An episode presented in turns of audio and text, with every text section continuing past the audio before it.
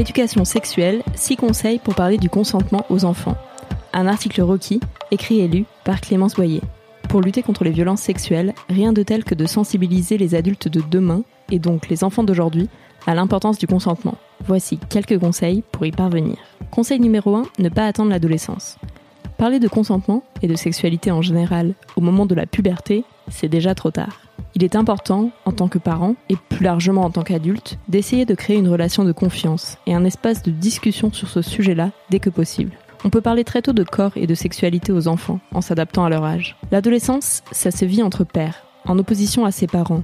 Donc ce n'est pas l'idéal pour démarrer un dialogue, explique Émilie Parent, coordinatrice et éducatrice de l'association Pulse, qui organise des ateliers d'éducation à la sexualité pour les adultes et les enfants.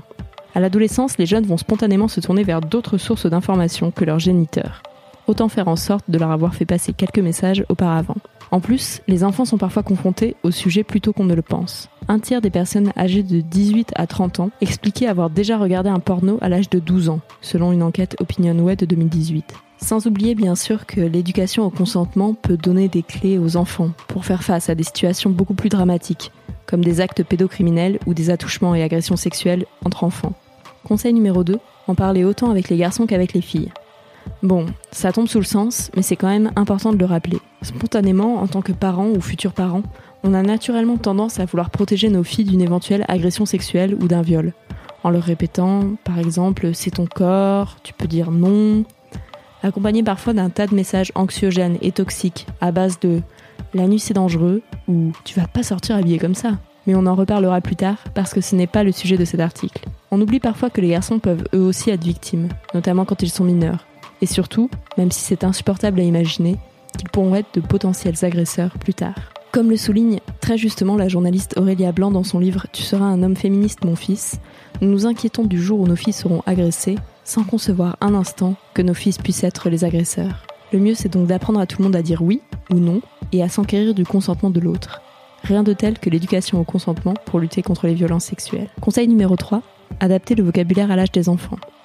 La notion de consentement, qui est plutôt juridique, n'évoque évidemment rien à des pitchouns de 3 ans et demi. À cet âge, ça compte. Mieux vaut donc privilégier des formulations et des exemples adaptés à leur niveau de compréhension. Par exemple, si on te propose de faire quelque chose comme jouer ou faire un bisou, tu as le droit de dire oui ou non. Et les autres aussi. Attention toutefois à bien choisir les mots que l'on utilise pour désigner certaines choses. Émilie Parent, par exemple, déconseille de parler de câlin pour répondre à un enfant qui s'interroge sur ce que faire l'amour veut dire. Les adultes font aussi des câlins aux enfants, explique-t-elle. Donc utiliser ce terme dans ce cadre-là peut créer de la confusion. Moi, je préfère utiliser l'expression s'embrasser avec tout le corps, mais chacun peut réfléchir à la bonne formule. Enfin, l'éducatrice recommande d'utiliser des termes exacts pour parler des organes génitaux pénis, vulve, testicules, vagin, et pas uniquement des surnoms comme zizi ou zézette. Pour moi, c'est vraiment la base. C'est important qu'ils connaissent ces termes-là et apprennent à en parler sans gêne. Conseil numéro 4, savoir saisir les occasions d'aborder le sujet. Pour sensibiliser les enfants au consentement, on peut profiter d'occasions comme le bain pour parler du corps de l'enfant, en nommant par exemple à voix haute les différentes parties, et en l'informant, voire en lui demandant l'autorisation selon son âge avant de faire quelque chose. Est-ce que je peux te laver le pénis maintenant? D'une manière générale, on peut tout à fait transposer la question du consentement à des situations de la vie quotidienne. Quand il ou elle ne veut pas faire de câlin, ou a envie de jouer avec un autre enfant qui refuse, etc. Chacun a ensuite sa méthode pour faire réfléchir les mômes. Poser des questions, expliquer ce qu'ils ou elles peuvent ressentir, s'appuyer sur des petites histoires. J'en profite pour aborder un point parfois épineux avec les grands-parents ou le reste du monde. Le fameux bisou pour dire bonjour. En tant que parent, c'est normal d'avoir envie que son enfant soit poli et dise bonjour aux gens. Mais c'est une mauvaise idée d'insister si l'enfant ne veut pas faire de bisous à tonton qui pique. Globalement, le forcer à avoir un contact physique non désiré n'envoie pas le bon message sur le consentement. Mieux vaut donc lui expliquer qu'il est incontournable de dire bonjour, mais qu'il ou elle peut choisir sa méthode. Un bisou, un câlin, un signe de la main, de la tête, un bonjour, un baise-main, une révérence, la liste est infinie. Avec un peu de pédagogie, l'entourage finit aussi par comprendre la démarche. Et sinon, tant pis pour eux. Conseil numéro 5, faire preuve de calme, de bienveillance, de chaleur. Bon, là je ne veux pas ajouter d'injonctions supplémentaires aux parents. Chacun fait bien ce qu'il peut avec son niveau de fatigue et de stress. Mais avoir réfléchi à certains sujets et situations en amont permet de ne pas paniquer lorsque l'on voit par exemple son enfant se toucher le sexe en public, tout en sachant que même si on réagit mal sur le moment, il est toujours possible de revenir après coup, plus calme, pour en rediscuter avec lui ou elle. Lui faire passer le message que c'est une activité qu'on fait plutôt tout seul ou toute seule dans sa chambre, c'est déjà super. En profiter pour donner une petite leçon sur le consentement, c'est encore mieux. On peut lui dire ça t'appartient à toi, c'est ton intimité. Tu peux le faire dans ta chambre, dans la salle de bain, quand tu es seul. Ça peut se partager, mais uniquement si tout le monde est d'accord et si on a le même âge. Détaille Émilie Parent. L'occasion d'enchaîner ensuite sur des questions du style Comment on vérifie que tout le monde est d'accord? Si toi tu as envie mais pas ton ami, qu'est-ce qu'on fait?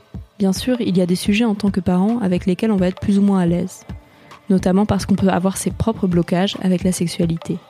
Il faut être conscient de ses limites et ne pas hésiter à s'appuyer sur d'autres personnes ou ressources. Des livres, des vidéos, des BD, des ateliers. Conseil numéro 6. Et avec des enfants un peu plus grands, qu'est-ce qu'on fait? Je ferai un article tourné vers les adolescents et adolescentes plus tard, mais je peux déjà te donner quelques conseils pour aborder le sujet. Outre les envoyer lire, à partir de 12-13 ans, certains articles sexe de mademoiselle.com, ou leur mettre dans les oreilles le podcast d'éducation sexuelle Coucou le cul. On peut par exemple les prévenir qu'ils ou elles peuvent tomber sur des images qui peuvent les choquer en surfant sur Internet. On peut aussi parler du porno comme quelque chose de fictionnel et pas de réaliste. Enfin, on peut décortiquer ensemble la pop culture pour analyser justement les scènes où le consentement est nié. Et ça, ça peut même démarrer très jeune, puisque les dessins animés sont loin d'être tous parfaits sur ce point. Cet article t'a plu? Tu veux partager ton expérience et tes conseils sur le sujet? Alors rendez-vous sur www.rockymag.com à bientôt